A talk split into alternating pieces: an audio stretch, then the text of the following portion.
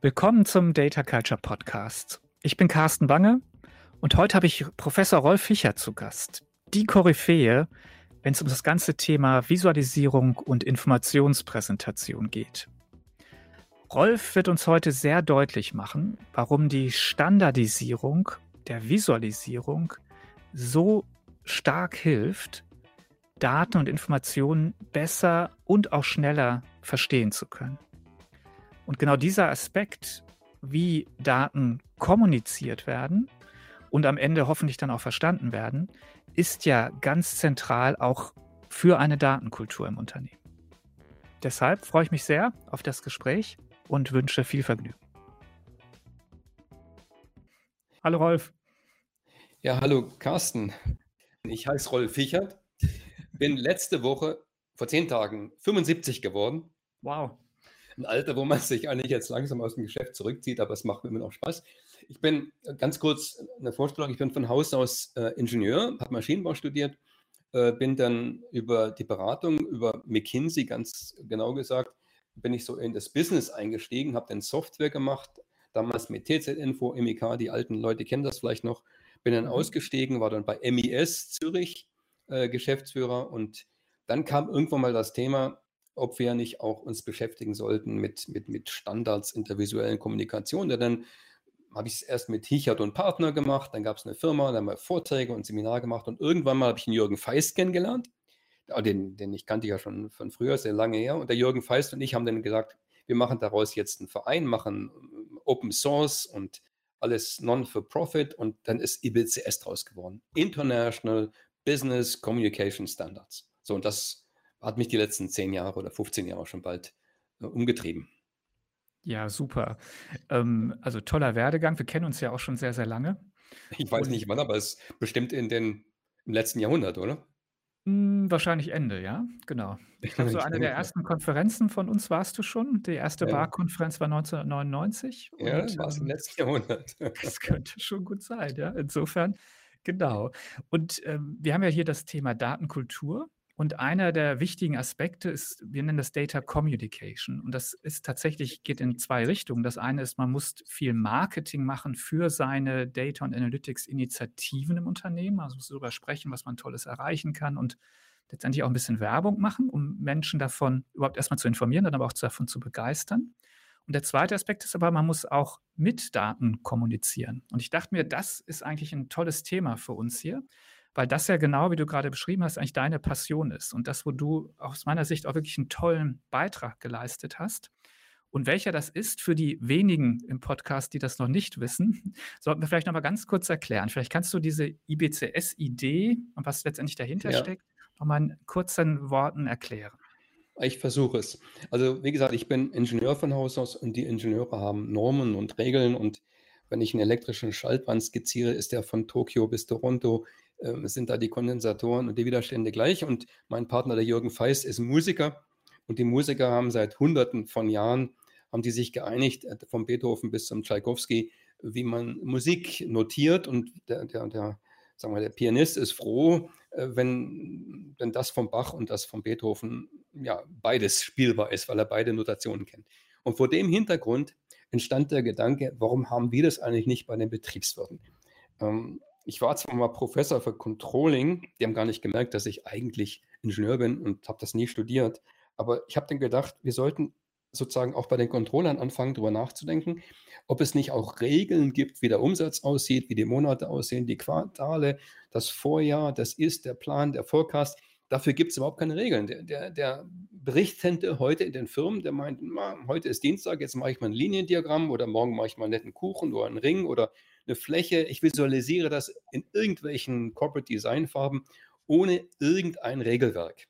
Das ist dann der Hintergrund. Und wir haben dann angefangen vor, ja, oder ich habe allein angefangen vor zehn Jahren oder zwölf Jahren ist das schon her, sagen, ja gut, wie, wie sollte man eigentlich jetzt Ist und Plan unterscheiden? Zum Beispiel. Da sagen, okay, Ist, ja, das ist meinetwegen äh, gefüllt oder mh, mm, das ist einfach dunkel und gefüllt und das Vorjahr ist ein bisschen heller, ist vielleicht grau und immer wenn ich was Graues sehe, dann weiß ich, es ist Vorjahr. Und wenn ich das Ist sehe, dann ist das ähm, das ist das Dunkles. Und wenn ich den Plan sehe, der ist ja noch nicht voll, der ist dann hohl und der Forecast, der ist dazwischen, der ist schraffiert. So entstand so ein Regelwert, das mittlerweile aus, ich weiß nicht, 100 so Basisregeln besteht. Davon sind vielleicht 10 richtig wichtig geht es um die Frage, wie, wie Ist- und Plan aussieht und die Monate und die Jahre und die guten und die schlechten und die Abweichungen und die Prozente und, die, und so weiter. Und das sind mittlerweile immerhin 100 zertifizierte Berater, die das machen. Wir haben 100 Berater zertifiziert. Es gibt in unserer Association, wir haben einen Verein gegründet, äh, Schweizer Recht, gibt es jetzt, ich glaube, 6, 7, 8.000 Mitglieder aus 120 Ländern. Das geht also wirklich von Peru ähm, bis Tokio sind da wirklich ähm, aus 120 Ländern Interessenten dabei. Ich schätze da, dass vielleicht eine halbe Million Menschen ähm, das jetzt mehr oder weniger gut kennen und auch zum Teil anwenden. Vor allem deswegen, weil es jetzt zertifizierte Tools gibt. Es gibt also Software-Tools, nicht nur Excel, sondern auch basierend jetzt auf Power BI und anderen Plattformen, Tools, die das automatisch richtig machen. Also ich ich weiß, ich gucke jetzt Vorjahreszahlen an, dann sind die halt, die, die Linien oder die Säulen oder so sind halt grau, weil ich bin ja vorher. Das ist sozusagen der Kerngedanke. Äh, es gibt äh, schon die ersten Geschäftsberichte, äh, die diese Regeln umsetzen, aber die meisten, ich würde sagen 99 Prozent der Anwendungen sind intern, weil die Leute natürlich nicht wollen, dass man das äh, so nach außen trägt, was da alles an Erfahrung gewonnen wird. Aber es gibt Firmen, die haben also ich kann eins sagen, Bundesagentur für Arbeit zum Beispiel, das war einer der ersten Anwender, die haben 30.000 Leute auf eine Schulung geschickt, damit sie sich eindenken, wie die Arbeitslosenquote aussieht. Ja, das ist mhm. ja nicht so selbstverständlich. So, das ist so die Geschichte jetzt von IBCS. Ich denke, und das ist unser Ziel, und das, das, das äh, hält mich jetzt auch noch an diesem Thema, dass wir einfach versuchen müssen, das zu einem internationalen Standard zu machen. Natürlich gibt es äh, auch in Peru oder in, in, in Brasilien gibt es irgendwelche Anwendungen, aber keineswegs so, wie das jetzt bei uns hier in Deutschland, Österreich, Schweiz der Fall ist, wo das Ganze angefangen hatte. So ist ja. der Stand. Also die, die, die User sind, weiß ich was, von, von der Schweizer Post äh, bis hin pro 7 von SAP intern äh, bis hin zu BP, British Petroleum, von Microsoft bis Facebook. Es sind also eine ganze Reihe von großen Konzernen dabei, die das dann, also ich möchte mal sagen, also mehr oder weniger erfolgreich machen. Nicht alle sind ganz perfekt, aber das ist eine gewisse Bewegung geworden und ich bin dann stolz darauf, dass die Leute das jetzt mit mehr oder weniger großen Begeisterung hinkriegen. Es kommt immer so ein bisschen darauf an, ob sie Transparenz auch haben wollen. Manchmal gibt es dann auch Widerstände, wo man sagt, ja, so transparent wollte ich es ja auch nicht haben. Absolut. Ja. Na, ich glaube, du kannst auch wirklich zu, äh, ja, äh, zu Recht darauf stolz sein, denn äh, ich kann aus BARC-Sicht kann ich berichten, uns begegnet das tatsächlich sehr häufig, ja, dass also die, die Menschen, mit denen wir in Unternehmen sprechen, das äh, zumindest kennen, aber viele auch tatsächlich ja. äh, umsetzen, mal mehr, mal weniger. Und ähm, dass wir natürlich bei unserer Evaluation der Softwarewerkzeuge das natürlich auch uns angucken, ob eben wir nennen das dann für die, die englischsprachigen Anbieter Visual Design Standards, ja, also ob ja. ich eben das umsetzen kann in der Lösung. Und wenn Sie IBCS können, dann gibt es nochmal ein extra Sternchen, weil wir das natürlich ähm, als die wirklich äh, ja, fundamentalste und beste Methodik dann auch finden. Gibt ja einige so, ich sag mal, Gurus, gerade in den USA, aber ich glaube, keiner hat das so systematisch aufbereitet und dann auch wirklich in die Anwendung überführt. Ja, man, man, sieht natürlich da irgendwelche Vorschläge, wie man Dashboards schöner machen kann oder ähnliches, aber ich glaube, die besondere Stärke jetzt aus meiner Sicht ist eigentlich wirklich diese Systematik, dass man einfach sagt, so sollte es sein. Daran kann man sich dann reiben. Ja, es gibt ja auch einige, die sagen, das ist ja ein bisschen zu streng alles und dann sagen sie, ja, ja. dann mache ich das ein bisschen lockerer. Aber selbst wenn sie sich darüber Gedanken machen, ist ja schon viel gewonnen, ja? weil sie ja eben sich wirklich damit auseinandersetzen und vielleicht sogar dann eine bewusste Entscheidung treffen, vielleicht auch was nicht zu tun, aber zumindest ja. haben sie verstanden, wie wichtig eigentlich so ein Standard dann auch ist. Ja, das ist eine ganz spannende Frage. Ich muss sagen, die größte Schwierigkeit, die größte Überwindung oder die größte, ja, die größte Hürde besteht darin, dass die Leute vielfach meinen, ein Standard oder ein Regelwerk, ganz egal wie es aussieht, würde ihre Kreativität beeinflussen. Das finde ich ja so einen Blödsinn. Wenn man sich vorstellen, der sagt, der Beethoven sagt, also diese Noten von Mozart, meine Kreativität, Musik zu schreiben, würde ja eingeschränkt, wenn ich diese komischen Kullerchen auf diesen fünf Linien verwenden würde, mit Bassschlüssel und, und, und Violinschlüssel. Also sowas verrückt. Ich mache mein eigenes Ding. Und das ist so absurd, nicht? Wenn einer anfängt und sagt, er macht eine technische Zeichnung als Architekt, der macht das 1 zu 1, 1 zu 10 und 1 zu 100 vielleicht, den Umgebungsplan 1 zu 100. Er käme nie auf den Gedanken, jede seiner Zeichnungen auf jeder Seite mit einem anderen Maßstab zu versehen. Einmal 43,5 oder 170,8. Und das ist das, wenn man einen Geschäftsbericht aufliest, wenn man die Zeitung äh, aufschlägt, wenn man, wenn man äh, Berichte aufschlägt, dann ist auf jeder Seite eine andere Skala. Also völlig unmöglich, die Sachen zu verstehen und zu vergleichen, wenn die Skala nicht stimmt. Das ist einer von diesen 100 Punkten, an die man denken sollte. Und das schränkt die Kreativität nicht ein, wenn ich mich einige, wie bei mir ist, aussieht oder Plan aussieht oder wie die Monate aussehen. Aber das ist halt Zeit. Also wir brauchen einfach Zeit, die Leute anhand von Beispielen zu überzeugen. Und wenn sie es dann mal in der Form von einem Seminar oder, oder Podcast oder wie auch immer gelernt haben, da sind viele ganz begeistert und sagen, ja, warum eigentlich nicht? Die Kreativität ist nicht in der Schönheit, dass ich, also ist eigentlich absurd, gell? Die, die, die, die reden über schöne Dashboards, also so ein Blödsinn, als wenn ein Ingenieur äh, bewertet wird, ob das Getriebe nun schön, also, also ich finde das wirklich absurd, was da abgeht. Wenn man mal ins Internet reingeht und mal ähm, Dashboards angucken, dann unterhalten sie sich dran, ob das gut aussieht. Das ist ja. für mich völlig, völlig irrelevant. Es geht nur um ein Ziel.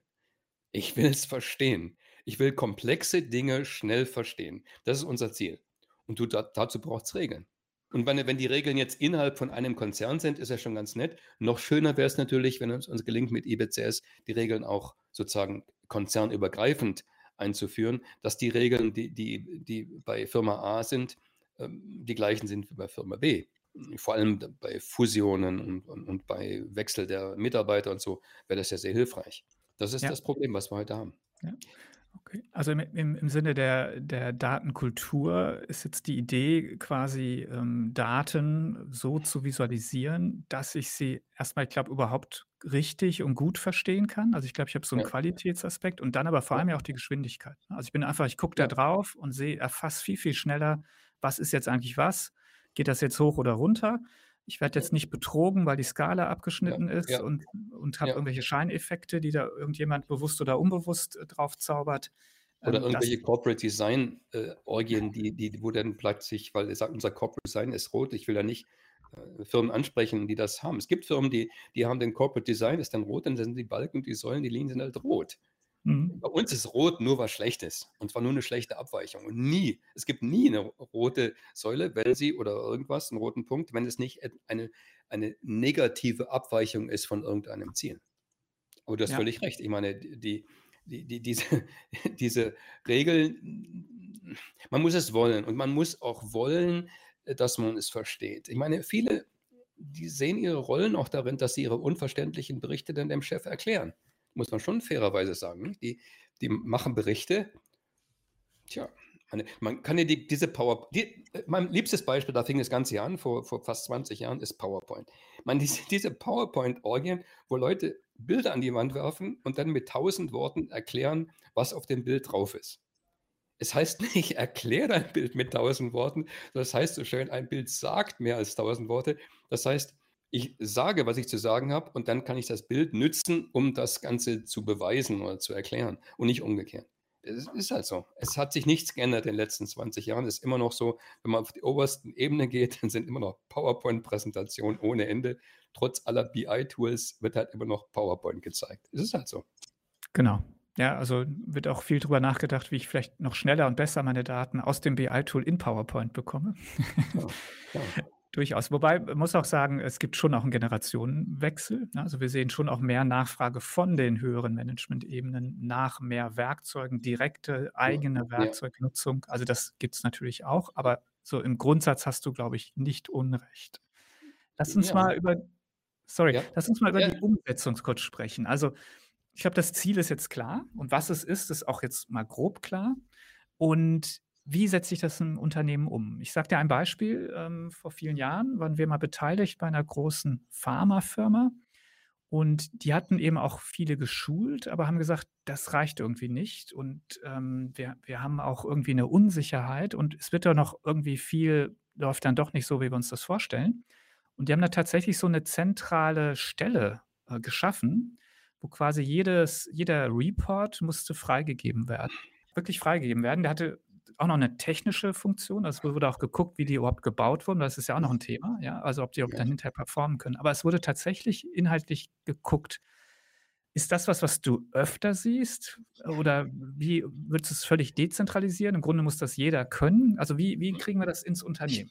Also, ich mö möchte sagen, also, mal ganz prinzipiell, ich glaube, es gibt 3 Dinge, wenn man so was will überhaupt, ja? Man will die Transparenz und man will schnelles Verstehen und man will das und man will es allen zugänglich machen und so weiter. Vorausgesetzt das, dann gibt's erst mal den erste Ziel, dass man irgend von oben her, sei es Eigentümer, Vorstands Aufsichtsrat, wer auch immer, mindestens 1, 2 Leute braucht, die so was wirklich ernsthaft wollen. Ja, das fängt schon mal an. Das ist nicht selbstverständlich. Also, es ist Mhm. absolut nicht immer so und die warten auch nicht auf uns, dass du und ich da mit dem Vorstand von diesen großen DAX-Konzernen sprichst, sondern die delegieren das ja gerne auf die zweite, dritte Ebene. Das ist der erste Punkt. Und ohne diesen Entscheider ganz oben ist es natürlich extrem schwierig. Der zweite Punkt ist, wir brauchen ein Konzept und da sind wir jetzt ganz gut dran. Wir haben jetzt mittlerweile bestimmt, also, ich weiß nicht, ein paar hundert von unseren, äh, sagen wir, hm, wir nennen das so Gestaltungshandbuch oder Notation Manual zum Download angeboten, bei dem man sich das runterladen kann und da kann man das anpassen natürlich an seine eigenen Bedürfnisse. Es braucht ein Konzept. Das Konzept besteht aus generellen Regeln, die kann man sich von IBCS übernehmen. Die sind ganz brauchbar und die passen ja auch ganz gut für die wichtigsten Sachen und das, was nicht so wichtig ist, müssen wir auch nicht standardisieren. Und dann braucht's in diesem Notationshandbuch natürlich ein paar praktische Beispiele, dass dieses Pharmaunternehmen hat dann für die 10 oder weiß ich was, 15 typischen Analysen, die sie haben im im im Cashflow, in der Bilanz, im im im HR-Bereich, haben sie irgendwelche Standards, ähm, die sie dann zeigen mit mit Dummy-Daten und vielleicht auch noch 5, 6, 7 Tabellen, denn wir müssen auch über Tabellen denken, denn Tabellen sind ja auch wert, dass man sie standardisiert. Und das ist dann das Notationshandbuch. Und so, jetzt kommt das Dritte und das hat sich jetzt glücklicherweise deutlich verbessert seit unseren ersten Excel-Anfängen, dass man eben Tools hat, die das können automatisch. Nicht? Wir Mhm. haben bei IBCS jetzt das IBCS-Institut, wie wir uns nennen, hat jetzt, ich weiß gar nicht, 10 oder 11 Tools, ähm, die das können, zertifiziert. Also, wir können natürlich jetzt nicht, sagen wir, Excel oder oder SAP zertifizieren, das ist ja Quatsch. Wir können nur sagen, dein Tool, das auf Mhm. Excel meinetwegen basiert, ist in der Lage, diese Dinge zu realisieren. Es es du kannst ja auch andere Sachen machen, aber auf jeden Fall kannst du's damit tun. Das heißt, es gibt da semantische Achsen, es gibt da rote, grüne Abweichungen und diese ganzen Sachen sind sozusagen toolimmanent. Dann kann ich gar nicht so viel falsch machen. Und wenn ich die 3 Sachen habe, ich habe also 'n Chef von oben oder Chefin von oben, die das gut findet. Ich habe jemand, der es in Hand nimmt und 'n Projektteam. Ich habe, ähm, so 'n Notationshandbuch und dann gibt's das Tool, das es kann, dann dann klappt das auch. Dann dann dann funktioniert das. Also, ich muss sagen, jetzt seit, sagen wir, 2, 3 Jahren gibt es riesige Konzerne. Ich will jetzt da jetzt keine Namen sagen, aber man kann zu den Toolanbietern hingehen auf deren Website. Da stehen die großen Konzerne Reihe nach. Die großen Brauereien, die großen Banken, die die großen Telekomfirmen, die das heute machen. Und die die kriegen das deswegen hin, weil die Tools es können. Ja, das ist sozusagen das Erfolgsrezept.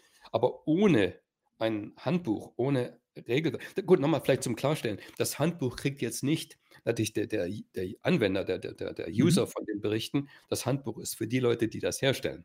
Mhm. Ich meine, klar, die die müssen natürlich Regel haben und der der User merkt dann schon irgendwann mal, dass Whole Plan bedeutet. Ähm, das merkt er. Das muss man ihm gar nicht sagen. Das merkt er irgendwann mal. Äh, das der muss nicht geschult werden, der Anwender. Wobei es jetzt auch schon natürlich ganze Reihe von Hochschulen gibt, die das so in diesen Mhm. Controlling-Lehrgängen und so einbauen, aber das ist eigentlich unser Ziel. Wir meinen einfach, wenn das Ganze konsistent ist, klare Regeln hat, dann versteht das auch jeder. Mhm. Ja, das ist Absolut. der Stand heute. Lass uns mal kurz auf die Tabellen eingehen, weil erst mal geht's ja um visuelle Standards hier, also visuelle Kommunikation. Und, äh, da denkt man vielleicht nicht zuerst an 'ne Tabelle. Ähm, was was sind denn deine Ansätze für Das das ist Tabellen? gute das ist 'ne gute Frage, weil das wird meistens unterschätzt und die Mhm. Tabellen, die sind ja auch wert, dass man sich unter gewissen Regeln unterwirft. Die sind natürlich nicht so vielfältig, aber es fängt schon mal an bei der Frage, ähm, die Titel, die Beschriftung, ist die linksbündig in der Mitte oder rechts? Natürlich ist sie rechts. Also, es gibt rechts, äh, die Titel. Es gibt die Frage, ist die Summe oben, ist die Summe unten? Äh, wie sind da Fontzeilen und wie sind solche Dinge zu handhaben, die vorkommen? Äh, ist ist links oder ist rechts oder nicht ich mache so 'n Plan-Ist-Vergleich, dann ist Planspalte und ist 'ne Ist-Spalte und ist 'ne Delta-Spalte in Absolut und Prozent. An welcher Reihenfolge mache ich das? Es ist äußerst hilfreich, wenn ich mich da einige auf 'ne bestimmte Reihenfolge, ja? Mhm. oder, oder ich mache Tabellen. Es gibt Leute, die machen in ihre Tabellen, äh, die gehen dann von rechts nach links, äh, weil die Buchhaltung findet es immer gut, wenn sozusagen das, das, das Ist ist jetzt die erste Spalte und dann ist sozusagen das Vorjahr die zweite Spalte, da geht die Zeit von links nach rechts, äh, Entschuldigung, die, geht die Zeit von rechts nach links. Also es braucht so ein paar Grundregeln. Ich würde mal sagen, so ein Dutzend Regeln sind da sehr hilfreich, bis hin zur Frage, welche Schriftgröße, welche Zeilenhöhe, welche Spaltenbreite, äh, sind die Prozentzeichen mit drin in den Spalten oder sind die in der Überschrift? Es braucht ein Titelkonzept, wie bezeichne ich die ganzen Sachen und so. Das ist schon nicht so ganz trivial. Und dann plötzlich, man sehen die Tabellen alle gleich aus. So, und jetzt kommt der Punkt, dass ich jetzt anfangen kann, die unterschiedlichen Themen, die dargestellt, ob es nun HR oder Logistik oder Produktion oder sonst was ist, den kann ich ja dann verschiedene Symbole oder Icons, sonst was geben, dass ich so unterscheide. Aber es ist ja heute so, dass ich sehe, wenn eine Tabelle aus der Abteilung A kommt, dann hat die einen grünen Hintergrund und aus der Tabelle B, äh, wenn die Tabelle aus der Abteilung C kommt, dann hat sie äh, eine dunkelgraue Schrift oder der eine macht Tahoma, der andere macht Areal. Ich meine, es geht ja nicht darum, dass man erkennt, wer die Tabelle geschrieben hat, sondern es geht, kommt darauf an, dass man versteht, was in der Tabelle drin steht. Und da macht es schon Sinn. Und ich würde mhm. die Tabelle nicht unterschätzen. Also ich habe das jetzt bei der, bei der Schweizer Post im Geschäftsbericht, das lohnt sich wirklich dem anzugucken, der Finanzbericht der Schweizer Post, äh, die das wirklich ganz, ganz konsequent gemacht haben. Die um endlich auch nach, nach Jahren des, des Nörgelns haben sie jetzt auch die Zeit in Tabellen, die geht auch von jetzt wie von den Diagrammen von, von links nach rechts. Sie haben überall ein Titelkonzept. Aber das macht schon Spaß, die Sachen anzugucken, mhm. wenn sie einfach einem konsequenten Konzept folgen. Ja, absolut. Also Tabellen sind nicht zu unterschätzen. Also sind wahrscheinlich immer noch wahrscheinlich in, in der Summe wichtiger als die Diagramme, weil vielfach in Tabellen kommuniziert. Ne? Die haben ja schon ihre, ja, ihre, Berecht, kann, ihre Berechtigung. Ja, logisch. Ich kann auch einfach mehr darstellen ne? an, an Zahlen. Eure Informationsdichte. Genau. Ja, genau ja. Jetzt hast du gerade äh, viele Fragen aufgeworfen. Ja, oben, unten, links, rechts, drin, nicht drin. Ähm, Antworten finden wir in dem Handbuch? Ja, ja, ja, alles war. Klar. Ich meine, wir, ich muss schon sagen, also Carsten, wir machen das jetzt seit, ich weiß nicht, ich glaube, ich habe 100, ah, nein, nein, ich habe vielleicht 500 Seminare gemacht, wahrscheinlich in 600, 700 Firmen und immer das gleiche Thema. Wie machen wir die Tabellen und links, rechts und die Seiten und die Verweise? Es sind ja immer die gleichen Themen. Und wir haben alle zu all diesen Fragen haben wir auch jetzt ganz brauchbare Antworten. Ich glaube, die sind auch ganz gut. Wir haben jetzt zusammen mit Jürgen Feist, habe ich jetzt letztes oder vorletztes Jahr ein Buch geschrieben über das Thema, was in deutsch und englischer Sprache gibt. Ähm, auf Englisch heißt es Solid Outlined Hatched, auf Deutsch heißt es äh, gefüllt, gerahmt, schraffiert, wo man einfach diese Regeln, vor allem also diese semantischen Regeln, also nicht, du sollst keine Achsen abschneiden. Ich meine, das ist klar. Oder mhm. du sollst äh, hohe Informationsdichte produzieren. Das sind Regeln, die gibt es seit 100 Jahren. Aber diese semantischen Regeln, also diese Bedeutungsregeln, mhm. wie, wie, sieht Ist aus, wie sieht Umsatz aus, wie sieht Forecast aus, da haben wir uns intensiv mit beschäftigt. Und ich glaube, das ist brauchbar. Also das ist, ähm, und weißt du, was ganz interessant ist? Es gibt keine Konkurrenz. Und wir überlegen uns immer, warum gibt es jetzt nicht in den USA, in Kanada, Frankreich oder Spanien irgendeine Organisation, es gibt ja solche Controller-Organisationen und Accounting-Organisationen, die sich das auf, das, äh, auf, mhm. auf den Leib geschrieben hat. Das gibt es nicht. Und dann mhm. kann man nur den Schluss ziehen, entweder so typisch deutsch, so Engineering, das sagen ja auch die Amis zu uns jetzt, so typical ja. German, die wollen alles geregelt haben, oder ist es einfach nicht wichtig genug? Also das ist auch eine Erklärung. Nicht? Ich meine, wenn es wichtig wäre, dann würden es vielleicht auch mehr Leute freiwillig anwenden. So, das ist, beschäftigt uns laufend. Also wir haben jetzt einen Zuwachs, nicht? Also wir verdoppeln uns nicht ganz, aber vielleicht so jedes Jahr sind 60, 60 Prozent mehr äh, Teilnehmer äh, in den äh, Seminaren und in den Podcasts und, und, in den Videos und sowas. Aber es ist kein Selbstläufer. Es ist absolut mhm. nicht so, dass in Peru alle Firmen jetzt nach EBCS berichten. Ganz bestimmt nicht. Es gibt in Peru vielleicht zwei oder drei, wenn es hochkommt. Ja. Also wir haben, noch viel, wir haben noch viel zu tun.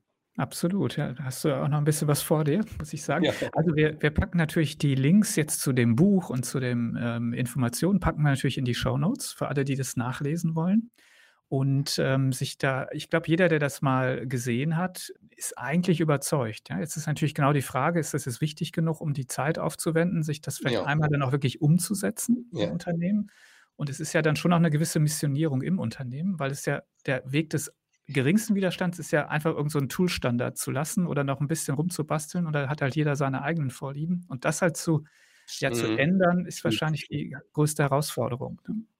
Ja, schon, aber ich glaube, die Tools und wenn man sich auf unserer Website mal diese Tools anschaut, die sehen wirklich alle gleich aus. Und wir haben wir Mhm. haben, ähm, Firmen, die ich jetzt kennengelernt habe, die machen Excel, SAP und Tableau und, äh, na, sagen wir sagen wir vielleicht ClickView vielleicht, äh, und und SAP und Excel und, äh, das sieht alles gleich aus. Und das ist doch das Ziel. Ich meine, es kann doch nicht sein, dass jetzt ich heute und das ist ja üblich heute, dass 'ne Firma, die hat 5, 6 verschiedene BI-Tools und die sehen alle verschieden aus. Das heißt, Mhm. man sieht sofort hier, das ist ein Ding, was kommt aus Corporate Planning oder das kommt jetzt aus Qlik oder das kommt aus Tableau, das kommt von SAP, weil die weil die die Hersteller meinen, sie müssten kreativ sein in der Art und Weise, wie ihre Tabellen und Diagramme aussehen. Das ist eigentlich absurd, gell? Stell mal vor stell mal vor, du jetzt machst jetzt 'n neues Musikprogramm. Es gibt ja so Notenschreibprogramme. Also, der Jürgen Feist kennt sich da besser aus, der ist ja mein mein Mhm. Musikerpartner. Äh, da da gibt es wahrscheinlich 100 verschiedene Musiknotenprogramme und die haben auch so 'ne andere leicht andere Notation. Man kann es manchmal erkennen, so wie man auch vielleicht Areal und Tahoma und Univer unterscheiden Mhm. kann. Mhm. Aber es sind alles immer 5 Linien und mit'm Notenschlüssel, äh, Mhm. Violinschlüssel und Bassschlüssel.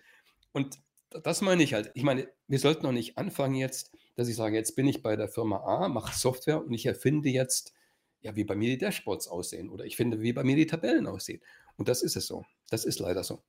Aber wenn man heute also, ich mache mal folgenden Test jetzt. Du gehst mal ins Internet und schau mal Good Dashboards oder oder gute Beispiele von Dashboards oder so was und schau dir mal an, was für ein Mist Entschuldigung, wenn ich so sage, was für ein Mist dir da entgegenkommt. Das sind. Ringe und Kreise und Spinnendiagramme und jede lustige Darstellungsform zusammengeklatscht auf man versteht's überhaupt nicht, ja? Also, man man guckt das an und denkt: „Oh Gott, was bedeutet das eigentlich jetzt?“ Und jeder ist anders.